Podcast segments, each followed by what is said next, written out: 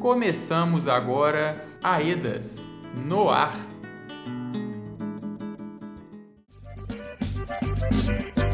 Meu sotaque é cantado, ritmado no repente, cantiga de benzedeira, a rouquidão do aboiador. Meu rastro é da serpente, meu rastro é da serpente, meu rastro é da serpente. Olá, Paraupeba! Olá a todos e todas que estão nos escutando mais uma semana. Eu sou Joana Tavares e esta é mais uma edição do programa Aedas no Ar, uma produção da Associação Estadual de Defesa Ambiental e Social de Minas Gerais, AEDAS. Abrimos o programa de hoje com a música Enraizado, de Ciel Santos. Todas as semanas, nosso programa traz notícias, música, dicas e entrevistas. Tudo isso para você que vive nas regiões atingidas pelo desastre socioambiental do rompimento da barragem do Córrego do Feijão. No programa desta semana você vai conferir. Ação.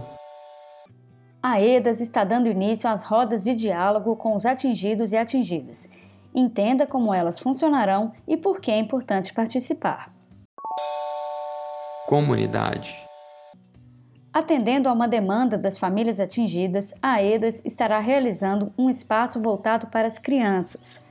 E para começar, recebemos agora aqui no programa a defensora pública Carolina Morichita Mota, que vai falar sobre a petição protocolada em 25 de agosto deste ano por diversos órgãos públicos pedindo a imediata condenação parcial da mineradora Vale a indenizar o Estado por perdas econômicas e danos morais coletivos sociais por causa do rompimento das barragens. Olá, Carolina, é um prazer te receber no nosso programa. Queria agradecer, Joana, esse convite para participar dessa entrevista. Explica para gente o que, que pede exatamente essa ação?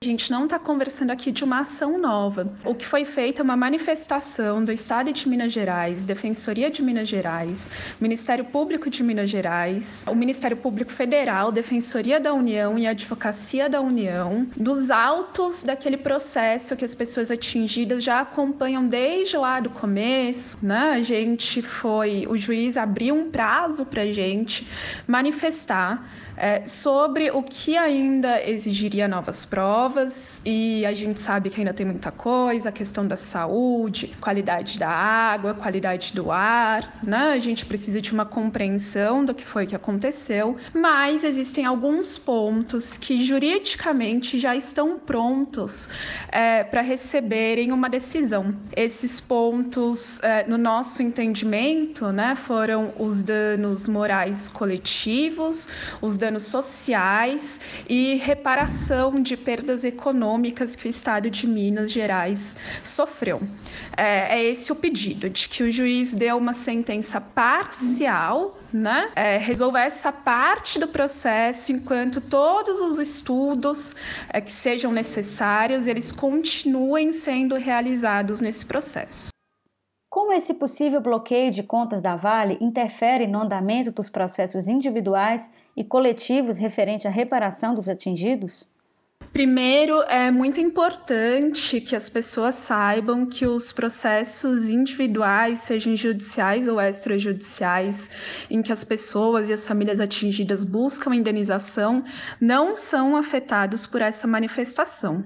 É, esses procedimentos continuam andando normalmente, sem a influência desses pedidos feitos no processo coletivo. Dentro desse processo, foi feito realmente um pedido de bloqueio bloqueio, um pedido para que o juiz bloqueie o valor de 26 bilhões. Né?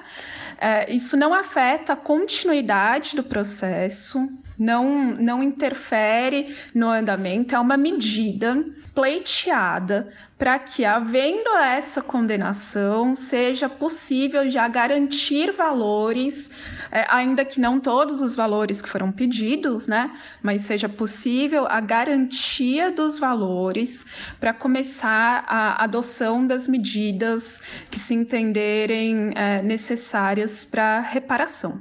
É, mas isso também vai depender ainda de uma análise do, do juiz que cuida desse caso. Defensora Carolina, a gente agradece sua participação aqui no nosso programa e os esclarecimentos a respeito dessa ação. Joana, eu agradeço o convite mais uma vez. Sei que essas temáticas são muito complexas, né? Espero que a gente tenha muitas oportunidades de conversar sobre isso. Fico muito feliz que as assessorias técnicas também já estejam em campo para ajudar nessa compreensão.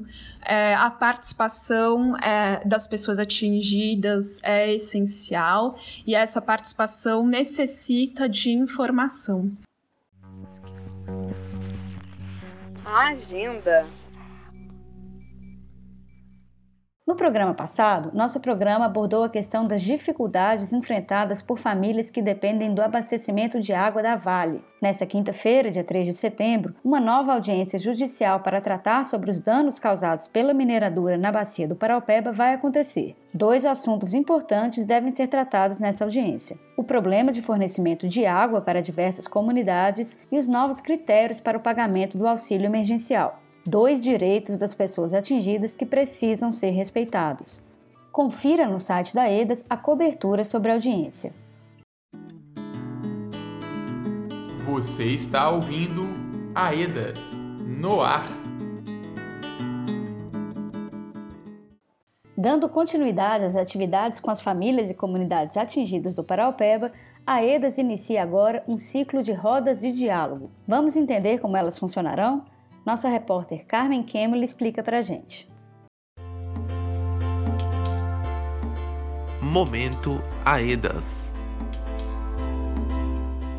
Nesse mês de setembro, a EDAS dá início a mais um espaço participativo. Depois de nos conhecermos no registro familiar e estarmos mais próximos a partir dos grupos de atingidas e atingidos, chegou a hora de nos articularmos em rodas de diálogo junto a outras pessoas que foram atingidas pelo desastre da Vale em Brumadinho. O principal objetivo das rodas de diálogo é validar os danos emergenciais que foram levantados junto aos atingidos nos grupos virtuais e saber mais a fundo de que forma esses problemas podem ser resolvidos. Isso porque são as pessoas que tiveram suas vidas prejudicadas que mais devem ser escutadas nesse processo. O momento das rodas de diálogo é muito importante, porque elas vão ampliar a discussão sobre a reparação para um público maior que não conseguiu, por algum motivo, participar dos grupos de atingidos. As rodas de diálogo já começam na semana que vem, e a primeira delas é a roda de diálogo sobre auxílio financeiro emergencial emergencial. Nas semanas que seguem, as rodas de diálogo serão temáticas e os temas são relativos às seis áreas temáticas que a EDA já trabalha: o socioambiental, saúde, educação e serviços socioassistenciais, moradia e infraestrutura, patrimônio cultural, cultura, esporte e lazer e economia, trabalho e renda. Além desses seis temas, haverá também uma roda de diálogo sobre mulheres para discutir suas questões específicas e fundamentais nesse contexto. O objetivo das rodas de diálogo temáticas vem no mesmo sentido de sistematizar o aprofundamento desses danos. O número de pessoas que irá participar das rodas de diálogo será bem maior do que do grupo de atingidos. Dessa vez, poderemos ter cerca de 50 pessoas por roda, agregando as diferentes pessoas para uma conversa mais ampliada. Serão muitas rodas de diálogo acontecendo simultaneamente de maneira virtual nesse mês de setembro, o que vai possibilitar que nossa equipe faça um cruzamento de informações com mais qualidade, discutindo junto aos atingidos os critérios das demandas que são urgentes para que possam ser sistematizadas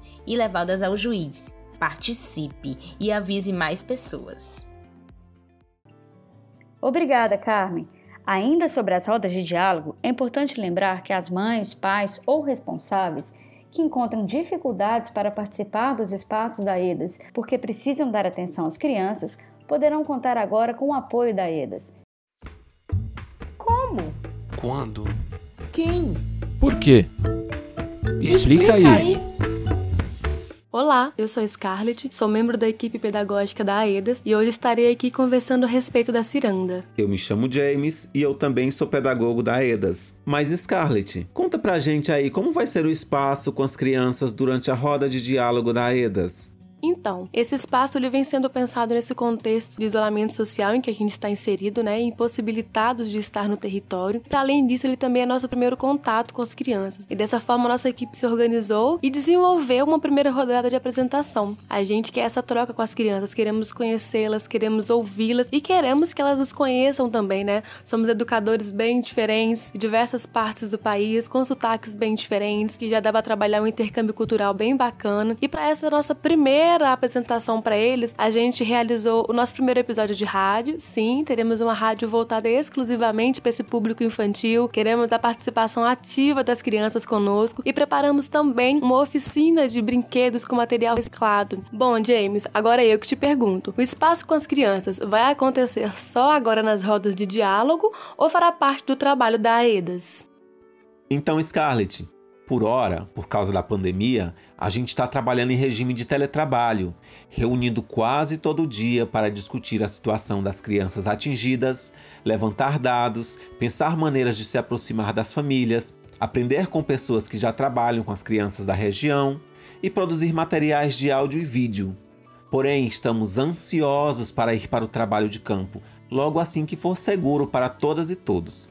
Aí, um dos nossos trabalhos essenciais será o de construir a Ciranda da Aedas, um espaço que vai acolher as crianças filhas e filhos das atingidas e atingidos, para que os pais participem dos nossos espaços de discussão, sejam os GAs, sejam as rodas de conversa ou outros espaços. Com isso, a gente pretende garantir de forma efetiva a participação nos debates das mulheres atingidas que são mães ou responsáveis pelas crianças, enquanto nós na Ciranda organizamos um lugar acolhedor de educação popular para suas filhas e filhos. Isso é a Ciranda da Aedas. Um abraço a todas e todos. E a gente se vê em breve para falar um pouco mais sobre o nosso trabalho, tá bom? Se cuidem, gente. Até mais. Então é isso, pessoal. Esperamos todos e todas participando das rodas de diálogo que estão sendo pensadas para atender as demandas e defender os direitos de vocês, atingidos e atingidas. Por isso, é muito importante sua contribuição nesses espaços. O programa EDAS no ar dessa semana vai ficando por aqui. Agradecemos a todas e todos a companhia e voltamos semana que vem com mais informações sobre o trabalho realizado pela EDAS. Este programa teve apresentação de Joana Tavares, produção e roteiro de Joana Tavares e Marcos Barbosa, edição de Marcos Barbosa e contou com o apoio da equipe de comunicação da EDAS para Alpeba. Tenha um ótimo dia e te esperamos novamente na semana que vem. Um abraço e até lá!